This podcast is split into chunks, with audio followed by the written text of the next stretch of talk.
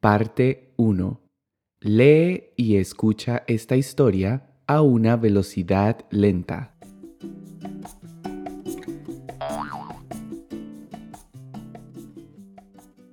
Cada día los estafadores buscan formas más sofisticadas de robar a la gente y por eso debemos estar al loro para que no nos engañen. Os voy a contar lo que me pasó para que aprendáis de mi experiencia y no caigáis en la trampa. Ayer, mientras tomaba el desayuno, recibí un correo electrónico de Amazon que decía que se acababa de realizar la compra de un iPhone con mi tarjeta de crédito. Al ver esa notificación en mi móvil me alarmé, pues yo no había comprado nada. Entonces abrí el correo en mi ordenador para leer toda la información y entender lo que estaba pasando. El correo era tan convincente que no sospeché que se trataba de un engaño. El diseño, el logo y el contenido eran idénticos a los de un correo convencional de Amazon. Estaba tan alterado ante la posibilidad de que alguien estuviera usando mi tarjeta de crédito que no podía pensar con claridad en vez de revisar el remitente del correo y verificar si alguien más se estaba haciendo pasar por Amazon, en lo primero que me fijé fue en un botón llamativo en la parte inferior que decía ¿No has sido tú?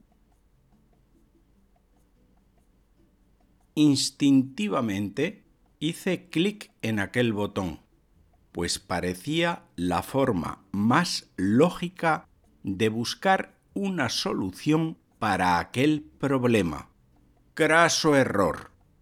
Al hacer clic en aquel botón, se abrió una página web exactamente igual a la del inicio de sesión de Amazon, donde tenía que poner mi correo electrónico y mi contraseña para supuestamente poder acceder a mi cuenta. De principio, a causa de mis nervios, no noté nada sospechoso y empecé a poner mi correo electrónico. Pero de repente me acordé de que siempre dejo mi cuenta de Amazon abierta en mi ordenador y por lo tanto no tendría que introducir mis credenciales de nuevo. Esto encendió las alarmas y me di cuenta de que algo no cuadraba. Entonces decidí cerrar esa página y verificar el remitente del correo que había recibido. Descubrí que no era un correo oficial de Amazon. No lo podía creer. Por poco caigo en las garras de esos estafadores. Sentí un gran alivio al saber que nadie había comprado nada con mi tarjeta de crédito.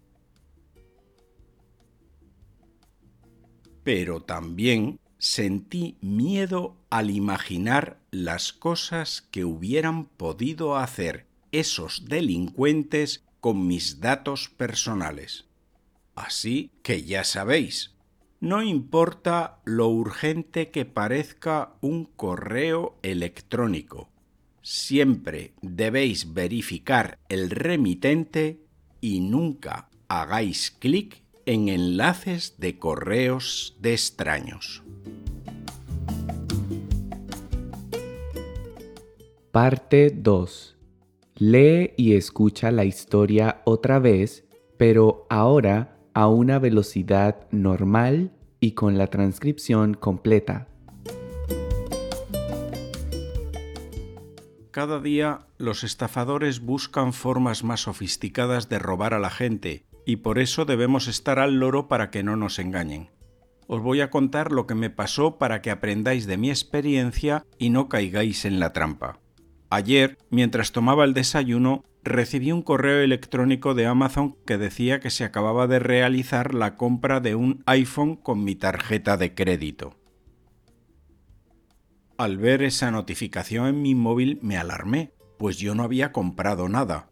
Entonces abrí el correo en mi ordenador para leer toda la información y entender lo que estaba pasando. El correo era tan convincente que no sospeché que se trataba de un engaño. El diseño, el logo y el contenido eran idénticos a los de un correo convencional de Amazon. Estaba tan alterado ante la posibilidad de que alguien estuviera usando mi tarjeta de crédito que no podía pensar con claridad. En vez de revisar el remitente del correo y verificar si alguien más se estaba haciendo pasar por Amazon, en lo primero que me fijé fue en un botón llamativo en la parte inferior que decía ¿No has sido tú? Instintivamente hice clic en aquel botón, pues parecía la forma más lógica de buscar una solución para aquel problema. Craso error. Al hacer clic en aquel botón, se abrió una página web exactamente igual a la del inicio de sesión de Amazon, donde tenía que poner mi correo electrónico y mi contraseña para supuestamente poder acceder a mi cuenta. De principio, a causa de mis nervios no noté nada sospechoso y empecé a poner mi correo electrónico, pero de repente me acordé de que siempre dejo mi cuenta de Amazon abierta en mi ordenador y por lo tanto no tendría que introducir mis credenciales de nuevo. Esto encendió las alarmas y me di cuenta de que algo no cuadraba. Entonces decidí cerrar esa página y verificar el remitente del correo que había recibido descubrí que no era un correo oficial de Amazon. No lo podía creer. Por poco caigo en las garras de esos estafadores. Sentí un gran alivio al saber que nadie había comprado nada con mi tarjeta de crédito.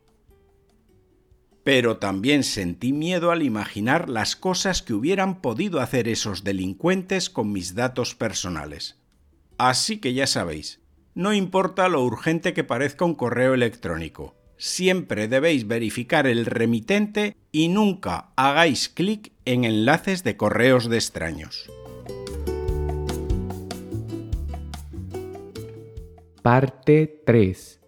Ahora te explicaré algunas palabras y expresiones especiales que se usaron en la historia.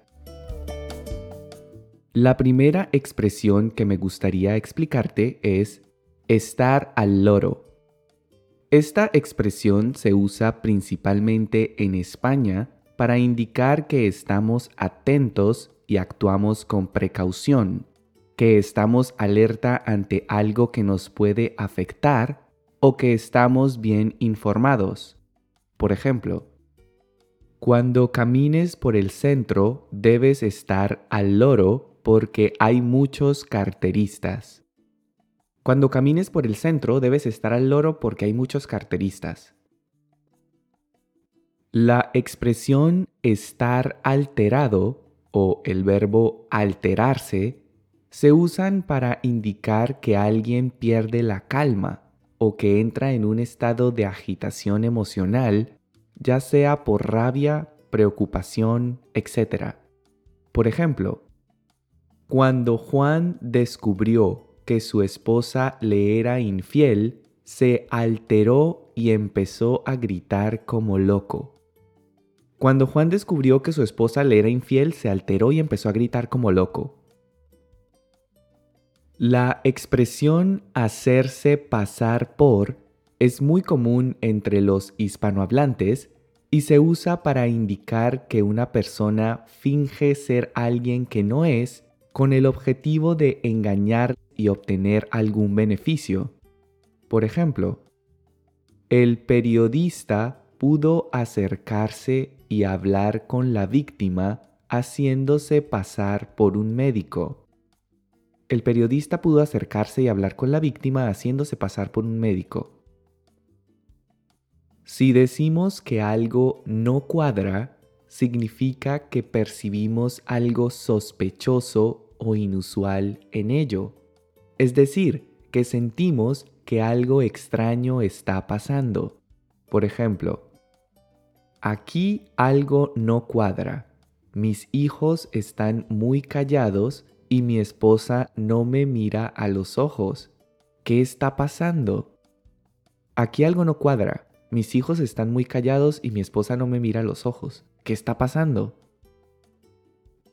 Finalmente, la expresión caer en las garras de se usa con mucha frecuencia entre los hispanohablantes para indicar que caemos bajo el dominio y la voluntad de alguien o de algo.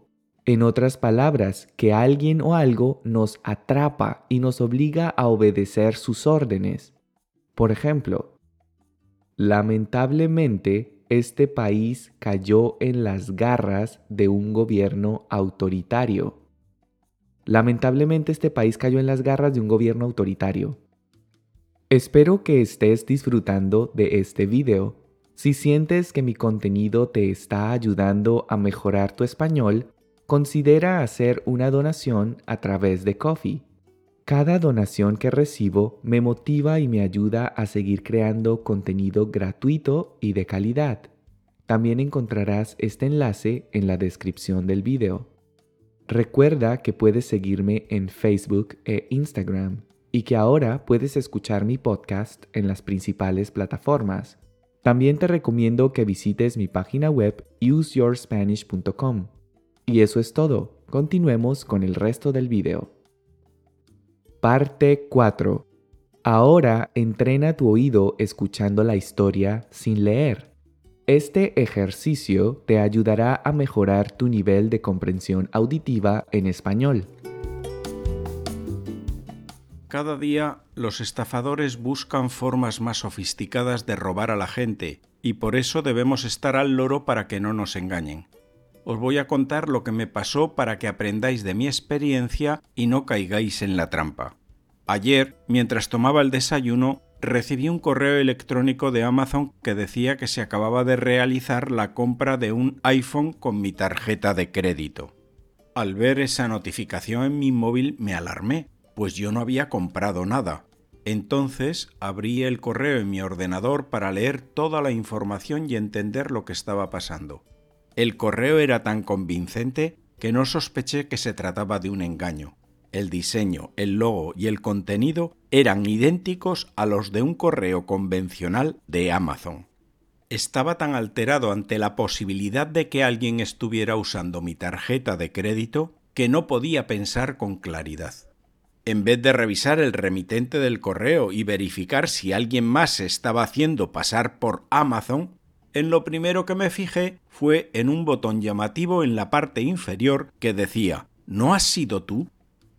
Instintivamente hice clic en aquel botón, pues parecía la forma más lógica de buscar una solución para aquel problema.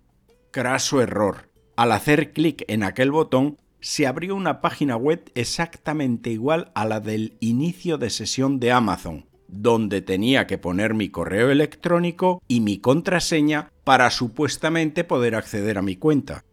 De principio, a causa de mis nervios, no noté nada sospechoso y empecé a poner mi correo electrónico, pero de repente me acordé de que siempre dejo mi cuenta de Amazon abierta en mi ordenador y por lo tanto no tendría que introducir mis credenciales de nuevo. Esto encendió las alarmas y me di cuenta de que algo no cuadraba. Entonces decidí cerrar esa página y verificar el remitente del correo que había recibido. Descubrí que no era un correo oficial de Amazon. No lo podía creer. Por poco caigo en las garras de esos estafadores.